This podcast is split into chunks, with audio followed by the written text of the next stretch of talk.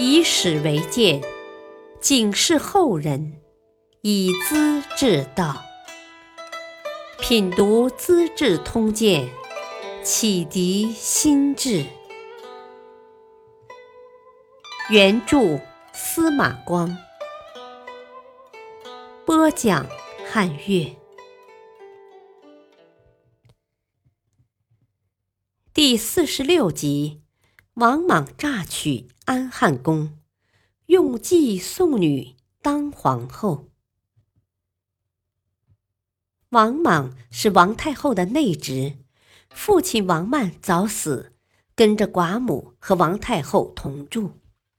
他读书认真，讲究礼法，侍候母亲，供养寡嫂，教育孤侄，结交天下宾客，尊重本家叔伯和兄弟，都显出彬彬有礼的儒者风度。叔父王凤病了，他整天在病床前照应，累得蓬头垢面，瘦得皮包骨头。王凤极为感动，临死时把王莽托给太后，很快当上了摄生校尉。叔父王商，这不是王凤整死的王商，还要把自己的领地分出一块赠给王莽。朝中大臣也交口称赞，加上太后的力量，王莽虽然没有什么功劳。几个月之间就封为新都侯，成为皇帝身边的重要人物。王莽不同一般人，官越大，表面上越谦虚，背后却耍了一些手段做掩护，深受皇帝的宠信。王根死后，他接替职位，很快当上大司马，主持朝政，才三十八岁。刚上台就玩了两个大动作。首先，他派使者去匈奴，把王昭君的女儿接回宫来侍候王太后。按辈分，这女子是太后的外甥女。王莽说，匈奴单于尊重太后的圣德，才特意主动送回来的。王太后听了，乐滋滋的。接着。王莽又暗示南方的某个蛮族，自称月赏氏部落，送来一只白雉鸡，两只黑雉鸡，叫人报告太后。当年周公辅佐成王，月赏氏受到感化，献上来白雉和黑雉。如今王大司马辅佐皇帝，功勋卓著，才有这样的大事，可喜可贺。这时，汉平帝只有九岁，是哀帝的堂弟，哪懂得什么政治？由王太后垂帘听政，大权则操在王莽手里。如果王莽能当上周公，不就格外有点意思了吗？火候到了，王莽又暗示心腹大臣上书，称颂自己的功德，跟周公相差不远。应该赐给安汉宫的爵号，增加封地。太后对这事很认真，叫下面讨论。王莽马上表态：“啊，有功不止我一人，孔光、王顺、甄丰、甄邯都是功臣，该封赏的是他们。呃，我的官禄足够了，提我的名字干什么？”甄邯又写信给太后：“大公无私，政治才算得上清明。大司马虽然谦虚，可功劳特别高，绝不可以埋没，一定要加官进爵，方不负天下人的仰望之情。”王莽坚决推辞，连续四次上书说有疾病，不能上朝主持政务。大臣们又禀告太后，不可太勉强大司马了，逼出病来，哪能对得起他呢？太后无比感动，下令提升孔光为太师，王顺为太保，贞丰为太傅，甄邯为城阳侯，共同掌权。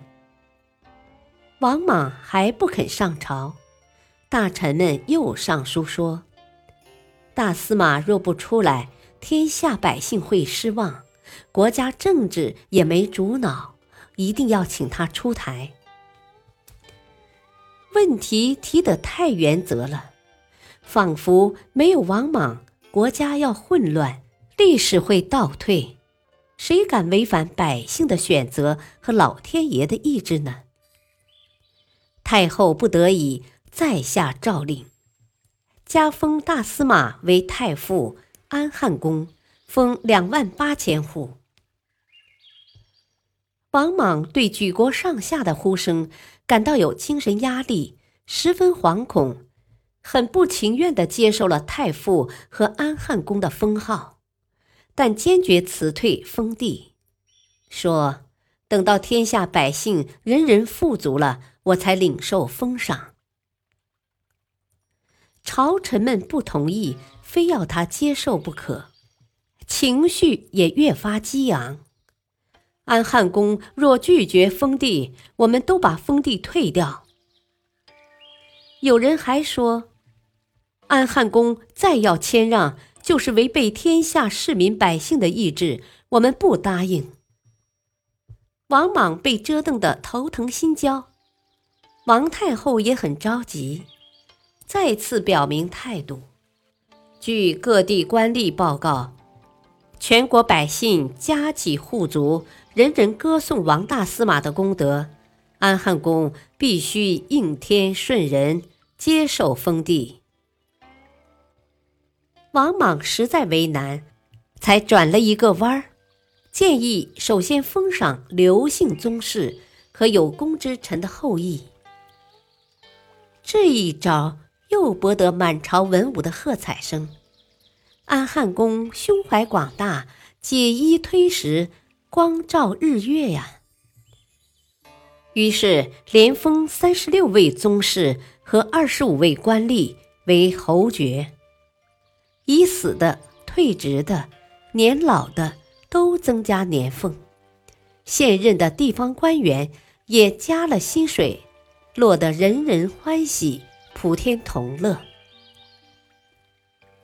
王莽眼见时机成熟，暗示大臣：太后年事已高，不必再管琐碎事情，少打扰些。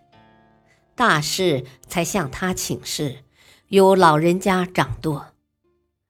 同时，委婉的请太后表态。今后有封官赐爵，才跟我老婆子打招呼。安汉公是成熟的，威信高，四位辅佐也得力，各种政务就交给安汉公处理。王莽利用这个机会接待各地长官，请客赠礼，拉拢感情，不合心意的人顺便罢掉。权力全都揽在手里，除了一位不管事的老太婆，他已经是实际上的皇帝了。当然，王莽也做了不少好事，有的女犯人判为鬼心，每天上山打柴，供给宗庙祭祀。王莽下令，可以出钱请功，女犯不必上山。设立大司农不成十三人，分管天下的农业生产。有一年大旱，遍地蝗灾，百姓流亡。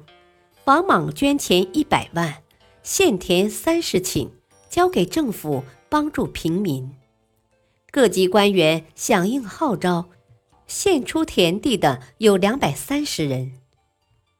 长安城中建成五个住宅区。每区两百户，无偿送给百姓。每逢水旱灾害，他都吃素。